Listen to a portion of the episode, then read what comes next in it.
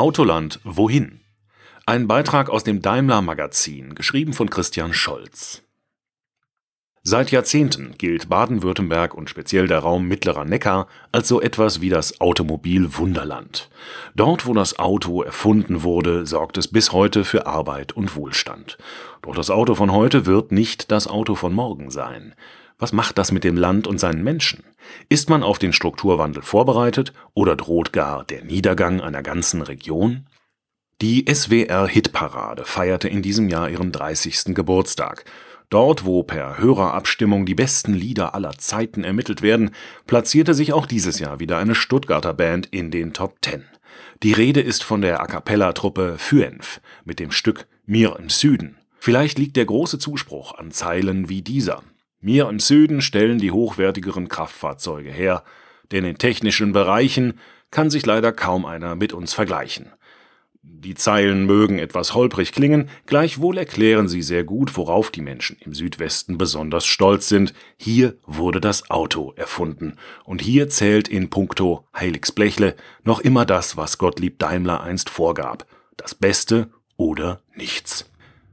Schließlich ist das Automobil Garant für eine florierende Wirtschaft und damit für Arbeitsplätze und Wohlstand. Die Automobilindustrie ist neben dem Maschinenbau der mit Abstand bedeutendste Industriezweig in Baden-Württemberg und der Raum Mittlerer Neckar ist quasi ihre Herzkammer. Manche sprechen in Anlehnung an das Silicon Valley gar vom Neckar Valley. Firmen wie Daimler, Porsche, Bosch und zahlreiche Zulieferindustrien sowie Hochschulen und Forschungseinrichtungen sorgen dafür, dass die Region auch ein Jobmotor ist. Die Arbeit von knapp einer halben Million Menschen in Baden-Württemberg ist direkt oder indirekt ans Automobil gekoppelt. Doch dieser Segen kann schnell zum Fluch werden, denn die Abhängigkeit vom Automobilsektor ist hoch. Gleichzeitig steht diese Schlüsselindustrie vor einem fundamentalen Wandel. Durch die Digitalisierung und die Elektrifizierung der Autos. Viele sagen, das Auto werde sich in den nächsten zehn Jahren stärker verändern als in den zurückliegenden 130. Und keiner kann heute mit Sicherheit vorhersagen, wie dieser Wandel wirklich gelingt und wie schnell er sich tatsächlich vollzieht.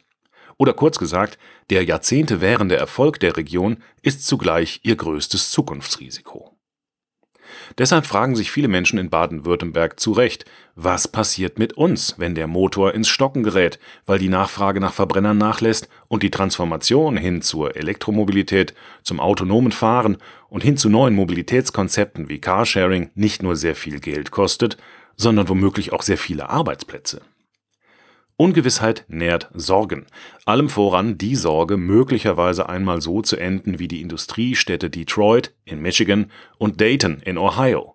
Dort im Nordosten der Vereinigten Staaten, wo jahrzehntelang Innovationen entstanden und große Autokonzerne für Beschäftigung und Wohlstand sorgten, prägen heute Einwohnerschwund, Arbeitslosigkeit und heruntergekommene Häuserfronten das Bild. Nein, solche Bilder mag man sich im Gehsteig Ländle, wie die Zeit einmal schrieb, wirklich nicht vorstellen. Noch gibt es auch keinen akuten Grund für solche Schwarzmalerei, denn die Chancen stehen gut, dass die Region mit dem sich abzeichnenden Strukturwandel besser zurechtkommt als die genannten US-Industriestädte oder auch das Ruhrgebiet, als dort das Zechensterben begann. Denn hierzulande müssen keine neuen Industrien angesiedelt werden, wie dies im Ruhrgebiet über Jahrzehnte geschehen musste, wenn die bestehende Industrie in der Lage ist, mit der Zeit zu gehen und sich selbst neu zu erfinden. Und das ist den Menschen in der Region, egal ob Schwaben, Badener oder Zugezogene, zuzutrauen. Denn Fleiß, Beharrlichkeit und Ideenreichtum waren hier schon immer beheimatet. Und alle drei Eigenschaften werden mehr denn je gefragt sein, um auch auf der Langstrecke erfolgreich zu sein. Politik und Wirtschaft sind sich dessen bewusst, denn sie wissen, das größte Risiko für die ganze Region und das ganze Bundesland wäre ein Festhalten am Status quo. Was es braucht, sind dagegen gute Ideen, die Antworten auf aktuelle Fragen geben. Und die lauten, was können wir gegen den Klimawandel tun? Wie gestalten wir individuelle Mobilität auch in Zukunft so nachhaltig, dass sie mit einer lebenswerten Umwelt einhergeht? Wie nutzen wir die Digitalisierung für mehr Sicherheit, Komfort und einen besseren Verkehrsfluss? Und welche Mobilitätslösungen braucht es in Städten und Ballungsräumen, die der wachsenden Zahl von Menschen gerecht wird? Klar ist, Dort, wo Gottlieb Daimler im Jahr 1886 die Zukunft erfunden hat und nicht zu vergessen parallel Karl Benz im nicht allzu weit entfernten Mannheim und wo die Technologieführerschaft rund ums Automobil zu Hause ist, Dort muss sie heute noch einmal erfunden werden. Eine nachhaltige, verantwortungsvolle und gleichzeitig selbstbestimmte Mobilität. Franz Logen ist Geschäftsführer der Landesagentur für neue Mobilitätslösungen und Automotive E-Mobil BW GmbH und Mitherausgeber der Strukturstudie BWE Mobil, die in diesem Jahr erschien. Er beschäftigt sich täglich mit der Frage, wie es mit dem Automobilsektor in Baden-Württemberg weitergeht. Logan ist sich sicher, dass der Standort zunehmend in einem internationalen Innovationswettbewerb stehe, in dem es um die besten Lösungen für nachhaltige Mobilität geht. Das, was war, das zähle dabei nicht mehr viel. Tradition sei wichtig, aber kein Garant für künftigen Erfolg. Im Gespräch mit uns lässt er daran keine Zweifel, wenn er feststellt, das Land Baden-Württemberg und sein starker Automobilcluster von Herstellern und Zulieferern steht zwar heute noch an der Spitze der automobilen Wirtschaft, und die Voraussetzungen sind durchaus vorhanden, diese Position zu behaupten, aber das wird keineswegs ein Selbstläufer. Der internationale Wettbewerbsdruck ist gestiegen, neue Player, auch aus anderen Branchen, drängen in den Markt. Notwendig ist neben der Lieferung der etablierten Technologien der wirtschaftliche Hunger, auch in den neuen Technologien im weltweiten Wettbewerb ganz vorne zu stehen. Auch das Prinzip des lebenslangen Lernens gehöre dazu. Viele Fachkräfte im Land würden sukzessive in ihren unterschiedlichen Rollen von diesem Prozess betroffen sein. Wir brauchen daher rechtzeitig Qualifizierungsstrategien, um Beschäftigte auf neue Aufgaben in langfristig gewinnträchtigen Zukunftsfeldern vorzubereiten, erklärt Logan.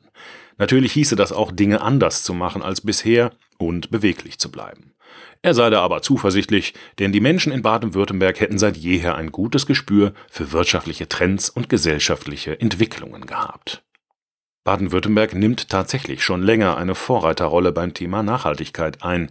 Viele sagen, sie entwickle sich sogar zu einem Markenzeichen des Landes.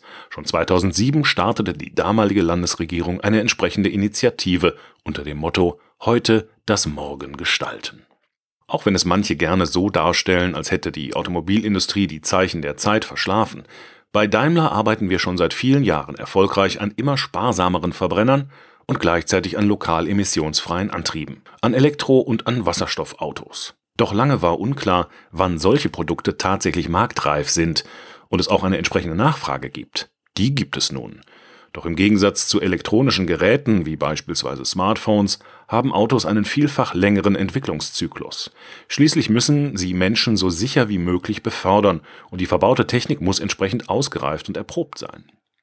Dafür sind einige Jahre bis zur Serienreife eines Fahrzeugs notwendig. Doch das heißt nicht, dass wir bei Daimler nicht bereits mit Hochdruck auf eine komplett CO2-neutrale Neuwagenflotte hinarbeiten. Dafür steht ein Investitionsvolumen von mehr als 10 Milliarden Euro bereit. Mit unserer Ambition 2039 ist der Weg dorthin klar vorgezeichnet. Der Fokus liegt darin auf der batterieelektrischen Mobilität. Im Jahr 2030 wollen wir mehr als die Hälfte unserer Autos mit Elektroantrieb verkaufen. Das sind zum einen Plug-in-Hybride, wie wir sie schon länger im Programm haben, und natürlich auch rein elektrische Fahrzeuge, denen die Zukunft gehört. Mit dem Mercedes-Benz EQC 400 4MATIC kam das erste Auto dieser Art im Sommer 2019 auf den Markt. Im August feierte zudem der Concept EQV seine Weltpremiere, die erste rein batterieelektrisch angetriebene Großraumlimousine im Premium-Segment. Und viele weitere EQ-Modelle, auch kompakte, werden folgen. Und im gewerblichen Bereich ist der e-Vito schon im Markt, der e-Sprinter folgt in Kürze. Dass die Zukunft der Mobilität elektrisch sein wird, bestreitet kaum noch jemand. E-Mobil BW rechnet damit, dass 2030 7 bis 10 Millionen E-Pkw auf deutschen Straßen unterwegs sein werden, was wiederum bedeuten würde, dass sich bis 2030 der Marktanteil an elektrifizierten und elektrischen Pkw auf ca. 50 Prozent steigern wird. Doch was bedeutet das für die Menschen, die heute in der Automobilproduktion tätig sind? Frank Deiss ist Leiter des 1904 gegründeten Stammwerks von Mercedes-Benz in Untertürkheim und Chef von gut 19.000 Menschen zwischen Bad Cannstatt und Esslingen. Sie bauen noch größtenteils herkömmliche Verbrennungsmotoren, Getriebe, Achsen und Komponenten. Sind dies schon bald Auslaufmodelle? Dice geht davon aus, dass moderne Verbrenner noch über viele Jahre ein wichtiger Bestandteil des Antriebsmix bleiben werden. Dazu zähle ich ausdrücklich auch die neueste hocheffiziente Dieselgeneration, die eine bessere CO2-Bilanz aufweist als vergleichbare Benziner. Prognosen gehen davon aus, dass auch im Jahr 2030 in Deutschland noch zwei Drittel der Pkw verbrennungsmotorisch angetrieben werden. Am Standort werden aber ebenso Antriebe für Hybride und sogenannte Mild Hybrids, also Fahrzeuge mit 48 Volt Bordnetz produziert. Gleichzeitig schaffe man weitere Voraussetzungen für die elektromobile Zukunft. Im Frühjahr haben wir zusammen mit Ministerpräsident Kretschmann den Grundstein für die Batteriefabrik im Werksteil Brühl gelegt, erzählt Dice. Die Fabrik ist eine von insgesamt neun innerhalb unseres globalen Batterieproduktionsverbundes. Dafür investiert das Unternehmen mehr als eine Milliarde Euro. Übrigens, nicht nur die Fahrzeuge, auch die Produktion soll CO2-neutral werden. Deshalb ist die Batteriefabrik in Brühl auf eine CO2-neutrale Energieversorgung ausgelegt, mit Strom aus regenerativen Quellen. Die Batteriefabrik ist ein wichtiges Signal für die Zukunfts- und Wettbewerbsfähigkeit der Region und zeigt, wie sich der Standort wandelt. Frank Deiss, Früher stand hier eine Baumwollspinnerei. Heute produzieren wir ein paar hundert Meter weiter das Herzstück unserer Autos. Und schon bald steigen wir am Standort in die Produktion von Batterien ein. Mehr Transformation geht doch fast nicht. Und dabei bleibt es nicht. Im Werksteil Mettingen gibt es ein E-Technikum, in dem Prototypen für den elektrischen Antrieb entstehen. Wir haben außerdem entschieden, dass die elektrifizierten Achsen für vollelektrische Fahrzeuge der Produkt- und Technologiemarke EQ im Werk unter Türkheim montiert werden. Kurz vor Weihnachten erreichte die Belegschaft eine weitere gute Nachricht. Nach Abschluss intensiver Verhandlungen mit den Arbeitnehmervertretern wurde bekannt gegeben, dass auch Großteile des elektrischen Antriebsstrangs, das Herzstück eines E-Autos, am Standort gefertigt werden. Dazu gehören der kraftübertragende Radsatz, die Steuerung sowie die Montage zu einem Gesamtsystem. Ab Mitte der nächsten Dekade soll es mit der Produktion für die EQ-Modelle losgehen.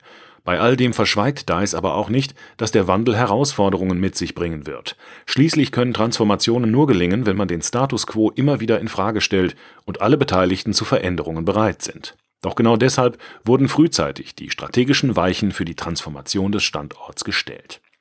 Die aktuelle Entscheidung für den EATS ist die konsequente Weiterführung der Transformation des Werks unter Türkheim. In drei Zukunftsbildern wurden in den letzten Jahren zwischen Werksleitung und Betriebsrat Maßnahmenpakete verhandelt, die das Werk zukunftsfähig ausrichten sollen. In der Anlauffabrik für die Batterieproduktion in Nabern werden Kolleginnen und Kollegen aktuell schon für die spätere Produktion in Brühl geschult. Und in einem Pilotprojekt mit der IHK Böblingen gibt es Weiterbildungsprogramme zur Elektrofachkraft und Fachkraft für Hochvolt. Der Blick auf das Stammwerk unter Türkheim zeigt, der Wandel hin zur Elektromobilität ist dort bereits in vollem Gange.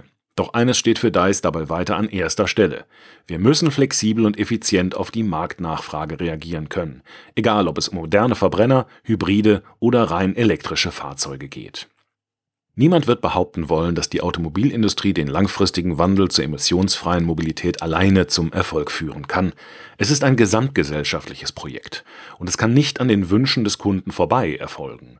Er will weiter die Vorteile individueller Mobilität nutzen und ist darauf auch angewiesen, gerade in ländlichen Regionen, wo noch immer die Mehrheit wohnt. Dort lassen sich alternative Mobilitätslösungen wie Carsharing kaum rentabel darstellen. Auch der öffentliche Personennahverkehr ist nicht mit dem in großen Metropolen vergleichbar. Wenn die Menschen also weiter individuell mobil bleiben wollen, dann muss selbstbestimmte Mobilität nachhaltiger und die Voraussetzungen dafür auch politisch gefördert und geschaffen werden. Das betrifft die Verkehrsinfrastruktur für die Logistik und den Pendlerverkehr, aber auch den Ausbau der Ladeinfrastruktur. Hinzu kommt, der Wechsel zur E-Mobilität muss dem Kunden schmackhaft gemacht werden, auch durch finanzielle oder steuerliche Anreize. Laut Bundesverband der Energie- und Wasserwirtschaft BDEW existieren Stand Juli 2019 knapp 21.000 öffentliche und teilöffentliche Ladepunkte in Deutschland. In Baden-Württemberg sind es 3.404. Damit ist das Bundesland zwar deutschlandweit in der Spitzengruppe, doch damit wird es nicht getan sein. Deshalb forciert das Land den Aufbau einer flächendeckenden Ladeinfrastruktur im Rahmen eines Förderprogramms, das sich treffenderweise SAFE nennt. Die Abkürzung steht für flächendeckendes Sicherheitsladenetz für Elektrofahrzeuge und umfasst ein Konsortium aus der ENBW sowie Stadtwerken, Versorgern und Kommunen. Das Ziel? In einem Raster von 10 mal 10 Kilometern soll es mindestens eine Ladestation mit einer Ladeleistung von 22 Kilowatt oder mehr geben, sowie in einem Raster von 20 mal 20 Kilometern mindestens eine Schnellladesäule mit einer Ladeleistung von 50 Kilowatt oder mehr. Doch auch das kann nur ein Anfang sein, wenn E-Mobilität zum Massenmarkt werden soll. Schließlich dauert ein Ladevorgang auch an einer Schnellladesäule länger als ein herkömmlicher Tankvorgang. Hier ist nicht nur das Land, sondern ebenso der Bund gefordert. Seit dem Jahr 2009 hat die Bundesregierung Fördermittel in Höhe von rund 5 Milliarden Euro bereitgestellt.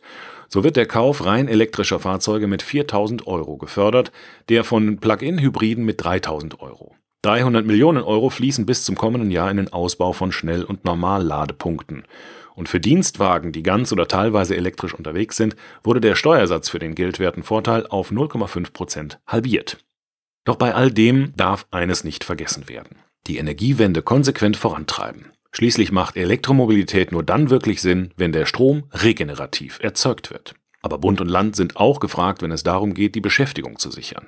Konkret geht es da um Fort- und Weiterbildungsprogramme für Fachkräfte sowie eine frühzeitige Förderung von qualifiziertem Nachwuchs. Unter anderem soll der neue universitätsübergreifende Innovationscampus Mobilität, eine Kooperation des Karlsruher Instituts für Technologie und der Universität Stuttgart, wissenschaftliche Impulse liefern.